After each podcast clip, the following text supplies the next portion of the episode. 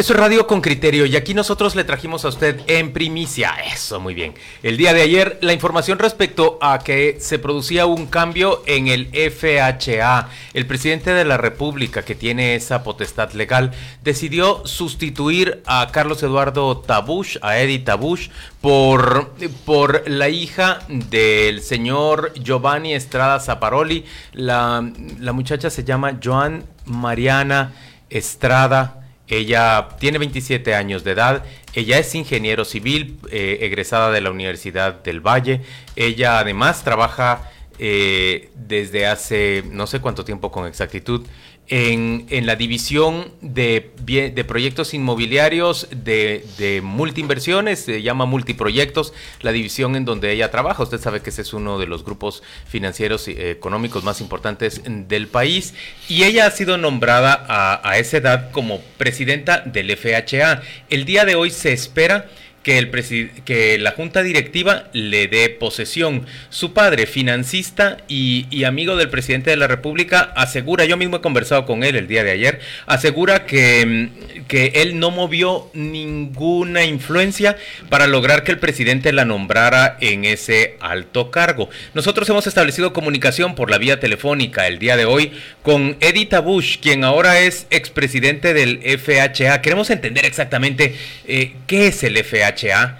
¿Qué puede hacerse desde esa, desde esa posición? ¿Por qué es relevante para un financista, para un consejero del presidente, eh, que una llegada suya, que una hija suya ocupe esa posición? Y realmente, ¿cuál es el papel que el FHA tendría que jugar en nuestro país? Bienvenido, Eddie. Gracias por acompañarnos en esta mañana.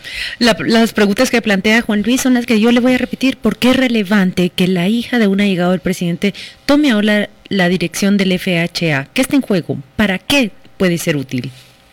Buenos días a todos, es un gusto estar con ustedes. Eh, primero les voy a explicar qué es el FHA. El FHA es una aseguradora. El FHA tal vez eh, la mayoría de la gente cree que construye o presta dinero y, y, no hace eso. Es una aseguradora, mejor un currículum que tuviera background financiero como el mío, por ejemplo. Pero no un ingeniero. Eh, segundo, eh, el FHA es una aseguradora de hipotecas, asegura la hipoteca a favor del banco de tal manera que actúa como un aval para que el banco le quiera prestar a una familia que de lo contrario no le prestaría y le quiera prestar a una tasa más baja y con un enganche más bajo. Gracias al FHA, eh, familias en Guatemala pueden acceder a créditos con la tercera tasa más baja de toda Latinoamérica y con el enganche más bajo de todo el continente. ¿Cuál es en esa Estados tasa? Unidos es una tasa de 6%. Eh, el, y se puede, eso es para un crédito de 25 años y con un enganche de solo 5%, que en la práctica regular en Guatemala pasa todos los días eh, y ni en Estados Unidos normalmente se puede comprar una casa con solo 5% enganche. ¿Y cuántas Entonces, casas se han logrado construir con, con esas condiciones tan favorables de las que nos estás hablando? Pues el, el, el miedo del, F, del FHA como una entidad que puede ser un botín político es de que, primero, asegura la estabilidad económica del país. Si el FHA es estable, entonces los bancos quieren seguir invirtiendo su propio dinero para financiar obra con desarrolladores y financiar créditos a largo plazo. Gracias a la estabilidad del FHA, que tiene un rating AA de Fitch Ratings, este año se invirtieron unos 3 mil millones de quetzales en eh, desarrollo de vivienda, tanto por los bancos como por los desarrolladores de vivienda. Y hoy el FHA asegura unas 38 mil hipotecas por un valor de casi 13 mil millones de quetzales.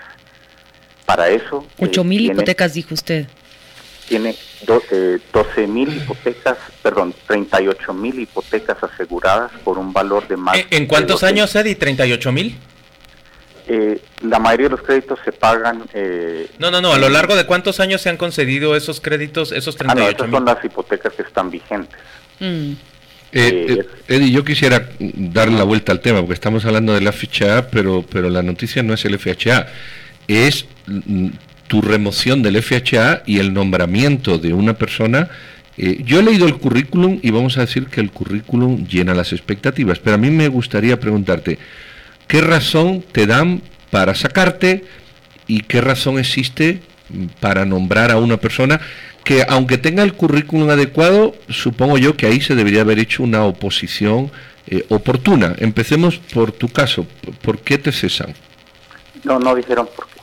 No, eh, o sea, señor... Eh, llegó una nota que decía simplemente es removido de efecto inmediato. No, fue por WhatsApp, como, como fue a, otro ministro, sino una nota. O sea, no hay explicación de por qué te saca. No. Y, ahora, el nombramiento, eh, vamos a decir... Lo curioso es que el, ministro de Economía sabe la labor que yo he estado haciendo y, no fue capaz de, de planteársele al presidente y decirle, mire, no saque esta persona que está invirtiendo 40, 50 horas a la semana en promover política pública de vivienda para nombrar a, esta jovencita. Pero, pero eh, ella es nombrada sobre la base, o lo voy a decir de otra manera, la Junta Directiva debe de aprobar ese nombramiento. No, no, no, la Junta Directiva del FHA es muy buena y, en ese sentido quiero reasegurar a los bancos y a los desarrolladores y a las familias guatemaltecas que, que a pesar de esto la Junta Directiva del FHA tiene una gobernanza diseñada en su ley y reglamento muy buena.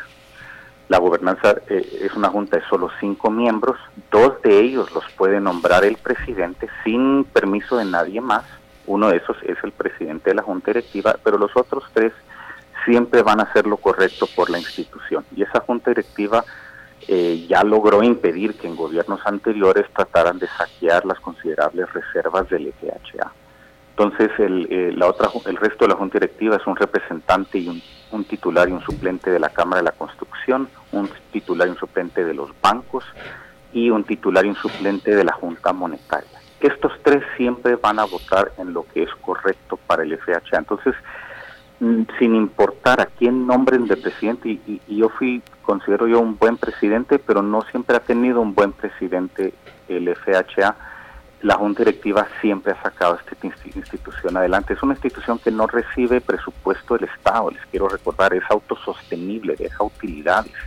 ¿Cómo, ¿Cómo se sostiene? ¿Cómo obtiene sus fondos el FHA? El FHA, por ese seguro, cobra una prima que está incluido entre la tasa eh, entre la tasa de interés es una prima que cuesta 1.2% adicional de lo que cuesta el, lo que cobra el banco y con esa prima se asegura la hipoteca, pero también se asegura el crédito a favor del comprador con un seguro de desgravamen que te paga seis cuotas dos veces cada cinco años si perdes tu trabajo y te paga el 100% de tu crédito si, si el principal eh, prestatario muere, por ejemplo. Eddie, eh, a ver, yo, yo, tengo muchas preguntas en torno al FHA, pero voy a centrarme, como dice Pedro, en el caso del nombramiento.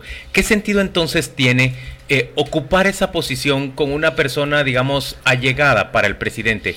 ¿Estamos hablando de simplemente dar el hueso?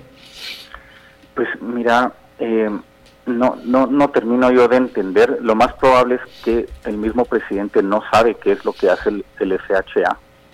no terminan de entender eh, la cantidad de plata que depende de que la gente confíe del liderazgo del FHA. ¿Cuánto gana el presidente del FHA? Gana eh, mil quetzales de dieta por semana. ¿Y cuántas sesiones participa? ¿Cuánto gana al mes?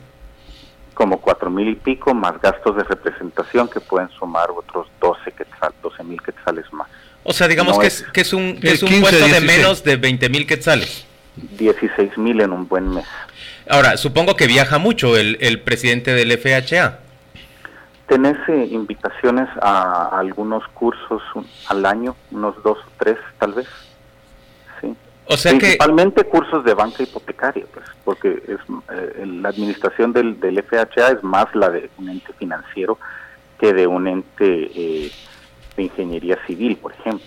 Entiendo que hay un, un 1100 quetzales eh, en el fondo del FHA. ¿Qué riesgo hay de que ese dinero pueda, pueda ser utilizado de manera inapropiada? Aunque, como vos nos has explicado, sirve de, de, asegurador ese fondo, sirve de asegurador para los créditos. Pues mira, varios gobiernos le han echado ojo a esa considerable reserva. Sin lo que ellos no saben es que tenemos una política de inversión blindada los fondos solo pueden ser invertidos en bancos que llenan unos altos estándares de estabilidad, de rating de Fitch, de adecuación de capital. Eh, esos fondos no pueden ser transferidos a bancos que podrían prestarse para eh, un saqueo. Hoy en día eso es imposible. Eh, en, en, hace 20 años tal vez se podría haber dado y no se dio, gracias a Dios, debo decir. Pero eh, eso no significa que, eso, que ellos no piensen eso, pues. Eddie, estamos recibiendo un mensaje de, un oyente con criterio que nos que desmiente lo que vos nos acabas de decir. Te lo voy a leer para que vos le respondas directamente. Eh, lo suscribe Rafael Díaz y dice, es falso lo que el entrevistado afirma sobre la tasa de, de interés. Yo pagaba 17% anual. Después de 15 años tuve que vender el derecho por no poder pagar. La tasa que están dando los bancos hoy puede ir a cotizar al Banco Industrial o a Ban Rural es de 6% más 1.2 la tasa de mercado hace 15 años sí era 16%. Por eso es la tasa del mercado completo. Eddie, ¿y por qué solo 38 mil viviendas aseguradas por, por el FHA en todos estos años o, o, a la fecha? Si en nuestro país hay un déficit gigantesco de vivienda, más de 1.5 millones de viviendas entre viviendas de mala calidad y viviendas inexistentes son las que se requieren en Guatemala. Eso fue la razón que yo llegué al FHA, Juan Luis. Eh, el FHA forma parte de lo que sería una política pública de acceso a financiamiento para vivienda, pero solo es una parte, es una parte que ayuda a movilizar capitales privados. La mayoría de los otros países que tienen buenas políticas de acceso a financiamiento para vivienda tienen otros entes completamente diferentes a un FHA. En México hay un FHA que se llama Sociedad Hipotecaria Federal, pero también tienen otros entes como el Infonavit, o FOBISTE que dan ahorro y acceso a crédito a miles y miles de familias. En México el año pasado se emitieron 700 mil créditos para vivienda. De esos 700 mil, 600 mil fueron dados, otorgados por entidades públicas de ahorro y de acceso a crédito. Guatemala le hacen falta a estas entidades y por eso es que aparte del FHA, eh, con un equipo hemos liderado, como vos sabés, eh, la iniciativa de ley 5484 para la creación de AVI, el Instituto de Ahorro para la Vivienda, que sería una versión moderna, chapina, eh, blindada también, eh, que no recibe presupuesto del Estado para crear un fondo de ahorro para la vivienda para las familias y trabajadores guatemaltecos de la economía formal e informal. Edita Bush, muchas gracias por acompañarnos esta mañana en Radio con Criterio. ¿Vos vas a participar hoy en, en el traspaso de la presidencia o ya no, te corresponde? Ya, no. ya, no me corresponde. Solo quiero decir rapidito que, que dejo una gerente nueva, dejo un plan estratégico nuevo con dos gerentes nuevas, incluyendo una de informática. El, el instituto tenía un departamento de informática diseñado como en 1978 deja una nueva normativa de construcción de vivienda social y una nueva normativa de, vivienda de construcción de vivienda sostenible avalado por la, el Green Building Council. Te quiero decir, me siento orgulloso y fue un privilegio y, una bendición servir en esta gran institución. El personal del, del FHA estoy seguro que se va a poner a la orden de la nueva presidenta, pero que porfa se dé cuenta que, que si alguien le dijo que este era un puesto de tres horas a la semana, le mintieron. Para hacer ese trabajo bien es un puesto de, de 20 a 40 o más horas a la semana. Edita Bush, muchas gracias por acompañarnos esta mañana. Vamos a la pausa comercial, volvemos dentro de muy poco.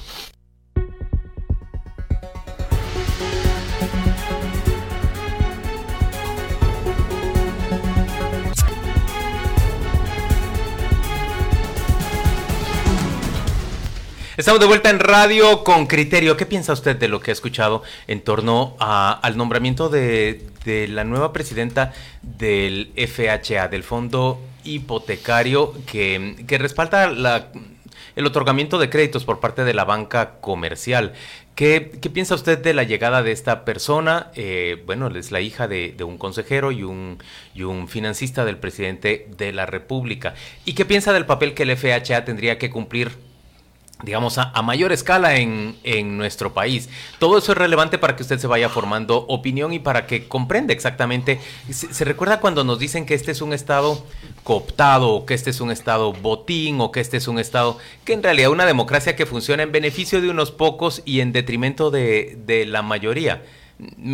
Yo creo que aquí tiene usted elementos para ir pensando esta clase de cosas. Bueno, eh, yo veo que, vamos a ver, si usted lee el currículum de la persona nombrada, se ajusta al perfil, como currículum, como currículum. Ahora, ¿por qué se ajusta al perfil si es una ingeniera civil y esta es una entidad financiera? Bueno, el mismo perfil de la persona que acaba de salir. Creo que no, es el, que acaba de salir nos explica que él tiene un, currículum financiero. Pero no, no, importa, es una entidad financiera para construcción de vivienda. Yo que lo dirija a una persona que tiene ese currículum, a mí como currículum no me importa. No hay que decir, bueno, como es... no digas que es el currículum apropiado. No, no, yo no he dicho que, yo he dicho que se ajusta. No es que sea el apropiado porque el apropiado no está definido. Para dirigir una entidad del Estado que se dedica a dar créditos a la construcción puede tener un perfil. El perfil que ella da eh, o, que el, o que prensa libre... Es un perfil que manifiesta también experiencia en proyectos inmobiliarios. Correcto, y es ingeniera civil, eh, administración de proyectos inmobiliarios. Pero acá no estamos discutiendo el perfil que ella tiene, no, yo sé, sino es el nombramiento y el despido del anterior. Bueno, pues eso, a eso iba a llegar. El perfil mm, lo da como perfil porque no, está, no hay algo definido que diga que esté en contra. Ahora, ¿por qué en una entidad pública se cesa al que estaba, se nombra a una persona que viene y sobre todo es una persona allegada a, pues a un consejero del, del presidente. Esta discusión que estamos teniendo, esta misma que estamos teniendo, no es nueva. Esta discusión es la que se tiene siempre cuando se nombran funcionarios públicos a dedo y luego se descubre, como el, aquello de la Asociación de Buceros, que al final estaban financiando ilegalmente a un partido político como era líder. Esto en cinco años no entenderemos.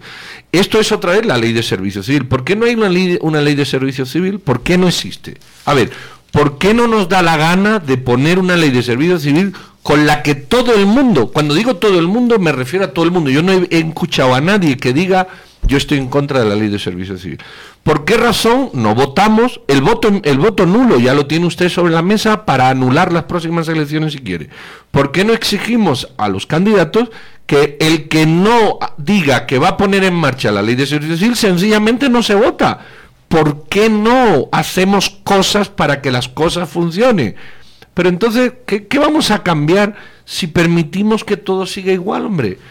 Somos demasiado indolentes. Discúlpenme, en serio, somos demasiado...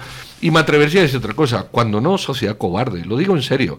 Las sociedades del mundo desarrollado han tenido que hacer sangre, sudor y lágrimas, han tenido que salir, han tenido que pelear sus derechos, han tenido que expulsar a los corruptos, han tenido que confrontarlos, ha tenido que haber eh, interacción dura entre yo te pago y tú haces lo que yo te digo. Se acabó, gobernante desgraciado, criminal y corrupto. Se te acabó.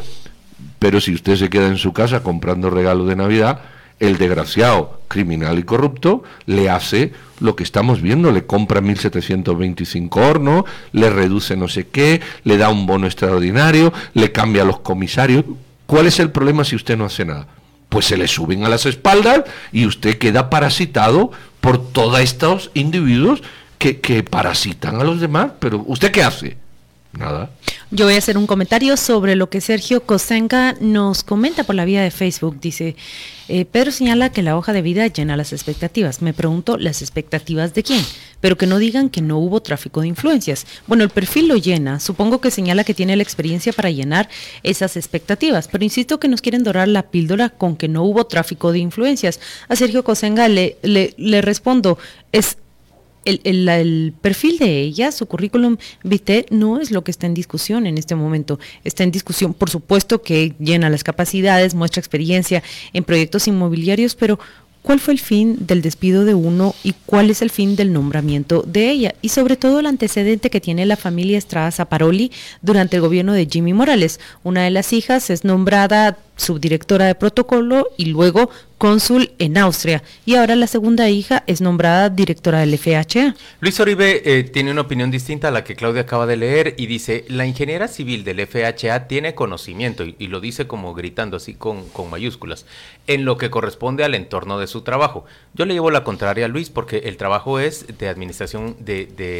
de, cálculo financiero en realidad, más que de, revisión de proyectos eh, inmobiliarios. Él dice, Para eso existen los asesores de cualquier índole, entiéndase financieros, que es en lo cual ella se debe apoyar. Una de las premisas primordiales, dice Luis, es que sean capaces y honrados. Y otra vez vuelve a gritar, no en todo hay que ser crítico y negativo. A mí sí me parece eh, negativo, Luis, y, no estoy de acuerdo con usted, que se llegue a una posición tan relevante como la presidencia del FHA, simple y sencillamente por ser pariente de un financista y consejero del del presidente. Yo no creo que esa sea la forma apropiada en que deberían eh, darse los, las posiciones, los puestos adentro de nuestra administración pública. Yo veo más una administración pública técnica, apta, eh, que esté todo el tiempo eh, bajo cuestionamiento o más bien bajo supervisión respecto a si llena o no llena los estándares de lo que se necesita en nuestro país. Y tengo que decir también que creo que el FHA debería cumplir un papel más relevante en Guatemala cuando hay un déficit de vivienda tan grande. Pero por otro lado, ¿qué tipo de administración necesitamos nosotros? este tipo de nombramientos y destituciones. Creo que la construcción de una carrera civil pasa por definir puestos y perfiles y que prácticamente lleguen a eso, mm, por el bien de ella, por el bien de la ingeniera civil que tiene todas esas capacidades, ¿cómo se siente con un nombramiento de este tipo? Desarrollaba una carrera en el sector privado y ahora este nombramiento, mm, ¿qué la hace sentir? ¿Qué, le suma a la trayectoria que lleva? Pero yo, yo ella no, no le entro. Aquí el tema es la ley de servicio civil, vayámonos al fondo, no hay ley de servicio civil, se permite la arbitrariedad. Se permite la arbitrariedad, el arbitrario hace lo que quiere. ¿Por qué no exigimos? Pero ¿por qué no exigimos? ¿Por qué dejamos que el arbitrario siga haciendo lo que quiera? ¿Por qué sigue usted manejando, yo aquí hablando, Claudia bebiendo agua y Juan Luis distraído con el teléfono y los demás comprando regalos de Navidad porque mañana no la van a volver a clavar y pasado también y el siguiente y el otro y en 2019 y en 2032 y en el 2167 a sus bisnietos también, también ¿Qué vamos a hacer? No hacemos nada, perdón, no hacemos nada. Disculpe que lo repita, no hacemos nada. Y entonces, como no hacemos nada, nos dan por todas partes.